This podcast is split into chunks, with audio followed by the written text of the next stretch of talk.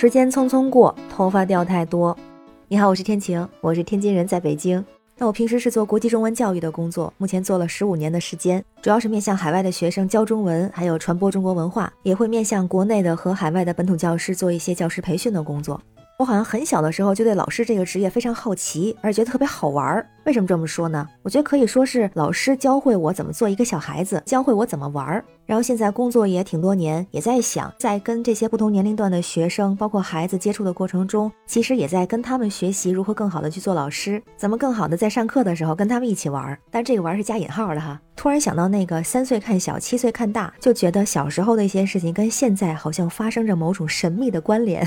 所以今天就跟你唠唠。这两天在家里头翻看小时候的照片，首先那个小相册我特别喜欢，因为上面有一句话，就是你的可爱治愈一切不可爱。以前没想过那么多，但现在看的时候好像还挺有感触的。特别注意到自己小时候的三张照片，感觉还挺有代表性的。第一张是一两岁、两三岁的，表情呢大概是在思考我是谁，我在哪儿，我从哪里来，我想吃什么，感觉就是一个傻傻懵懵的原始状态。第二张是四五岁的，那个时候正在特别投入的给小朋友们讲故事，但是脸上是非常严肃，一点笑容都没有。好像就是从那个时候开始特别喜欢听故事和讲故事的。第三张就是一张特别开心的表情，大概是六七岁的样子，正在跟小朋友们一块弹琴。截至那时，已经非常享受和小朋友们一起玩。就先说最开始的时候，真的是很懵，好像不知道我是可以有小伙伴的，所以那时候就感觉这小孩还挺不正常的。因为我现在我闺蜜对我的评价就是，你只是一个看起来还正常的人。然后发现好像自己小的时候也不是那么正常。举个小例子哈，第一次去幼儿园就出 bug 了。头一天去幼儿园就给老师留下了非常深刻的印象。为什么呢？因为所有的小朋友都哭，就我一个人不哭，让老师心想这小孩很特别哈。结果没想到第二天老师对我有了更加深刻的印象，所有小朋友都不哭了，就我一个人哭。老师就更好奇了，就问为什么昨天人都哭，就你不哭；今天都不哭，就你一个人哭啊？我就很委屈的说，我以为就上一天幼儿园呢，就特傻是吧？所以差不多是从第二天开始，我才明白哦，我是可以和其他人一起玩的，是有那么多人可以跟我做朋友的。当时老师想的办法，我觉得特别有意思，是做游戏。八十年代做的都是那种传统游戏，一个就是丢手绢，一个就是找朋友，找啊找啊找朋友。从差不多第三天开始，学会交朋友，和当时的小伙伴一块玩，也特别喜欢玩就老师教的各种各样的游戏。就一说到大家一块做游戏，就可开心了。那后来玩就多了，印象里头，老鹰抓小鸡、抢椅子、当医生给人看病、警察抓小偷，特别爱当警察。但最喜欢玩就是跟小朋友一块搭城堡。以前我玩都是那种木头块的积木，各种形状的，长方形、正方形、圆的、三角形等等。搭完城堡之后，还跟小朋友们一块儿角色扮演。那时候 cosplay，我们觉得属于早期 cosplay 了，扮演什么蓝精灵？为什么扮演蓝精灵？那里头角色多，有的时候呢还会两个动画片一块来，就是蓝精灵家族去到动物园儿。我当时特别爱演蓝妹妹，然后有的小朋友特别喜欢演动物园里的动物，老师也会跟我们一块儿玩儿。就学会跟小朋友们一块儿玩儿之后，就觉得以前自己不是一个真小孩，是一个假小孩，一个活在自己世界里的傻傻的假小孩。再后来呢，就是稍微长大一点，就喜欢跟小朋友一块玩讲故事。就讲的时候表情特严肃，当时是听别人讲故事会笑，但自己讲故事绝对不笑，定位很清晰呀。而且呢，也是角色扮演，喜欢拿着那小积木块，根据那个形状和颜色来抽取你是故事里的哪个角色，就要自个儿编故事。哎，那个觉得特有意思。还有呢，就是照片中的第三个阶段，跟小朋友一块弹琴。小时候学过电子琴，学过扬琴。学电子琴的时候，也是跟很多很多小朋友出去演出。而且很有意思的是，就我自己弹琴也是很严肃的，但是跟别人一起，我就笑得特别灿烂。不过当时还是个小领奏哈，因为其他小朋友都比我小。后来学扬琴也特别开心，经常会跟同学们一块儿玩乐器演出，那也属于我一个游戏活动。现在我突然想到，我有两大爱好，好像这两大爱好都是在我从小就开始了。一个我喜欢语言，还有一个是喜欢音乐。语言的话呢，首先就是中文，再来就是像英文，其他语言也比较喜欢。所以这个也跟我现在做国际中文教师也有关，神秘连接开始体现。不说教师培训的部分，就只说面向学生。我接触到的学生的类别不太一样，有一段时间是接触年纪比较大的孩子，大学生的这年龄段，然后呢也会接触到一部分华裔的孩子，大概就是四到十二岁。最喜欢跟这些学生、跟这些孩子干的事儿就是玩儿。当然，这个所谓的玩儿，主要说是上课哈，因为像这种语言类的课程，其实很多时候是提倡这种趣味性和互动性，它就需要真的是玩起来。当然，不同人群、不同年龄玩的方式不太一样。咱就举几个小例子哈，比如面向大一点的孩子，大学生，我就特别喜欢干两件事儿。第一个呢是教他们唱中文歌，就很奇怪是什么呢？在十多年前吧，那时候教他们没有教什么流行歌曲，教的都是民歌。当然，我其实也不会民族唱法，就是通俗着教。所以你会发现，很多外国人早期的来中国的留学生，或者参加国内的一些语言项目的学生，会唱的中文歌都是那种特别传统的民歌、康定情歌、茉莉花这样的。后来才会教他们唱流行歌曲。还有呢，我特别喜欢跟这些大孩子看动画片儿。别看他们年纪不小，大家都二十岁左右了，长得也都人高马大的。你猜他们喜欢看什么？国产动画片儿，国外动画片咱不推荐。喜羊羊和灰太狼那个内容相对来说简单一点，然后里边的语言啊比较适合当时的他们，所以他们喜欢看这个。所以当我变成老师之后，我也会带着这些孩子们一块玩，跟他们看动画片。当然看动画片我们是有任务的，是要讲里面主要信息，抓关键词啊、关键句子，然后还操练什么的。还有很多特别有意思的就是海外华裔的孩子，跟这些孩子们在一块儿，我觉得就更好玩了。因为需要持续的吸引学生兴趣，但是它跟教学理念、教学法是相关的，所以常常特别是越小的年纪啊，越是那种就看着老师是在跟学生玩，但其实我们玩的全是知识点，是学生不知道。大一点孩子，我会带他们玩那种信息拼凑，有不同的人拿到不同的线索，最后拼凑成一个案件，看一下谁是嫌疑人。那特别是对一些低年级的孩子呢，我就肯定会教他们玩很多的游戏，就把我小时候学的那些都教给他们。老鹰捉小鸡、丢手绢儿也是必玩的。有的小孩是会的，因为华裔的孩子嘛，可能多多少少接触过一点点，但是也有不知道的。孩子们最喜欢玩的，我发现跟我小时候喜欢的差不多，就是那个搭城堡。小时候玩那木头块大城堡嘛。现在升级了，他们玩的是 LEGO，就乐高。当时在海外的校区，每个校区都有一个小房间，十几平米的样子，那屋子里面全都是乐高玩具。那个房间是孩子们最喜欢的一个房间。有的时候我们上课会在那个房间上，比方说这节课上一个动物园，自己先用乐高做一个自己喜欢的小动物，或者你可以创造一个你觉得很特别的动物，比方说猫咪可以长翅膀，小鱼会走路，他会用它不同的乐高小模块把它给做出来，做一个小小的玩具。然后呢，我们可能会集体活动，或大家做一个小小动物园，把这些每个小朋友做的小动物放到里边，结合这个内容讲故事。那其实孩子们特别喜欢上这种动手型的中文课。而且说实话，我觉得他们玩的这个玩具比我小时候玩的积木高级多了。我一开始都不会玩，是跟这些小朋友学会的。印象里头，我做的第一个小模型是一个小机器人儿，因为我特别喜欢那个机器人瓦力。瓦力，我在这些小朋友的指导下做了一个小小的瓦力出来，当时可有成就感了。而且我还跟这些孩子们学会了玩很多的游戏，特别是在疫情之前有一段时间，我是在加拿大比较多，那段时间接触华裔孩子也比较多。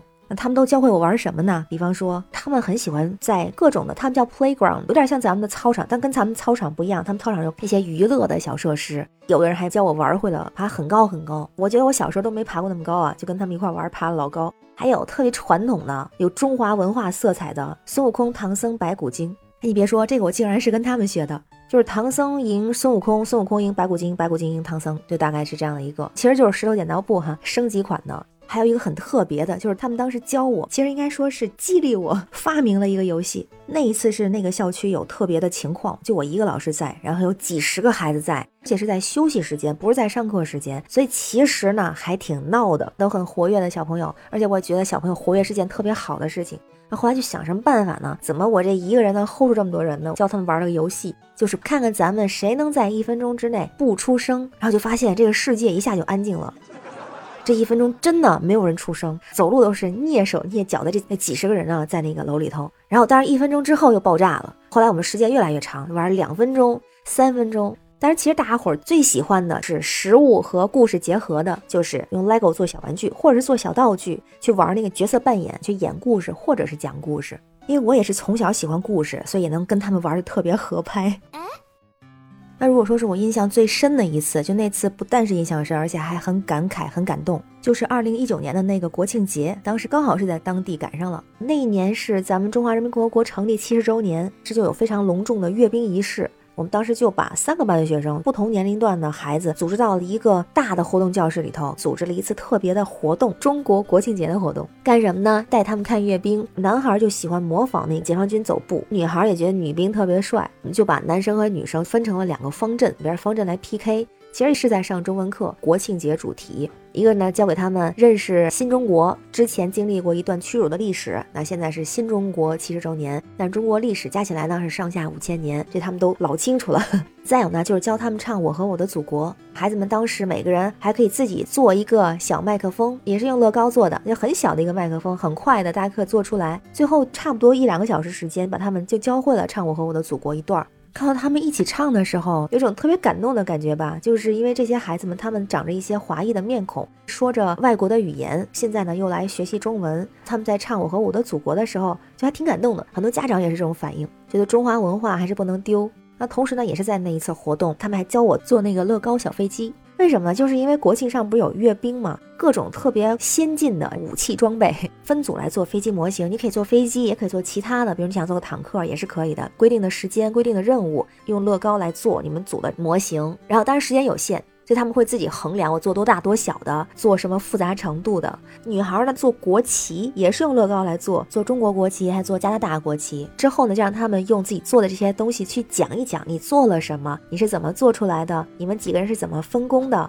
当孩子们做出来之后，当他们分享的时候，就觉得特别的感动，然后也觉得这种文化传播是非常有意义的吧。因为其实也不是说只把中国传统文化传播给他们，更多也想让他们看到现在的中国是什么样子，也希望把中国放到世界里面去看，不只是认识中国，认识他们自己的国家，也可以认识世界上更多的国家，还提倡让他们去做一些分析和比较，让他们有自己的观点。我觉得这个也挺有意义的。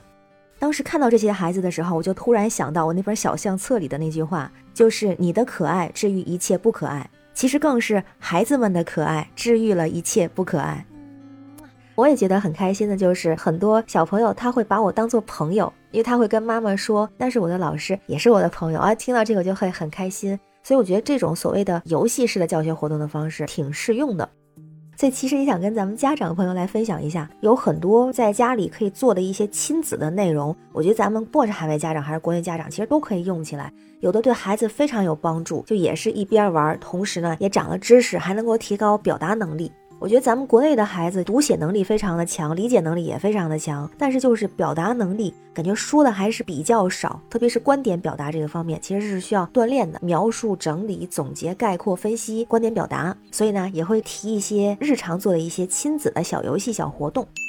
主要是三个，第一个呢，卡片活动。这个卡片活动是适合不同年龄段，小孩子也适合，稍微大点的孩子也适合。这卡片是什么呢？其实就是非常简单的字卡和词卡。当然，做这个字卡和词卡的时候，小孩子可以家长帮忙做，大孩子可以自己来做，只要做的是正确的就可以了。重要的是，它一种可以做闪卡练习，就是快速的说字或者词语；再有呢，其实很重要一个，可以用多张词卡来做说句子或者是编故事这样的一个练习。这个对孩子们快速思维和形成表达非常有好处。再有呢，用字卡可以做猜汉字的练习，去描述这个汉字里边有什么，或者是这个汉字会用在什么地方，但是我不能把这一读音说出来。这个也对孩子的表达有很好的帮助，或者他识字、分析汉字的字形、拆解汉字也很有好处。第二个呢，可以只借助一张纸和一支笔，让孩子去画画。画的画呢，是我们今天可能要讨论的一个主题。比方说，我们今天讨论天气的主题，你会给出一个场景，比如说是在公园里，还是在学校里，还是在什么地方？这个场景我们把它大概的简笔画画出来。比如说画一条路，我就知道这公园了；或者是我画棵树，就知道这公园了。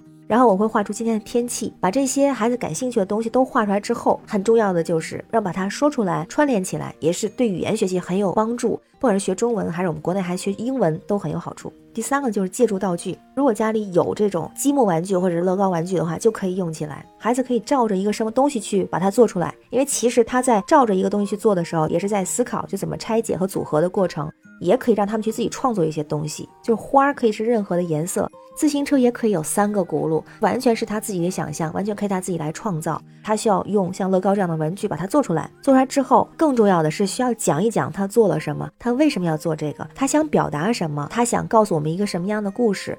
也可以把刚才咱们说的这种字卡、卡片，还有他画的图画，还有他做的这三种东西结合起来，这三个可以分别来做，也可以组合来做，其实效果非常的好。那在这个过程中，其实也是家长和孩子来交流沟通的一个过程，同时也能够很好的去提高孩子的语言表达的能力，还有逻辑思维能力。感觉小的时候，老师教会我如何做一个小孩子，做一个会交朋友、会和别人一起玩的小孩子。长大之后呢，我变成一个老师之后，好像也是小孩子们教会我怎么去做一个老师，怎么更好的和他们相处，怎么更好的和他们一起玩，怎么在玩的过程中教他们可以更好的学到知识，学到中国的文化，学到世界的文化。这也是一种教学相长的乐趣吧。非常希望我们的国家可以发展的更好，可以繁荣富强，也希望中文可以更好的走向国际。希望海外的学生，不管是华裔的孩子还是其他的孩子，可以通过学习中文来认识中国，来了解更多的中国文化，同时呢，也可以把握开启未来的钥匙。好了，今天就聊到这儿。很开心你和我聊了这么多。如果你有什么和孩子一起玩乐的故事，也欢迎分享，我们一起聊。我是天晴，让我们每天加油，每天好心情。拜拜。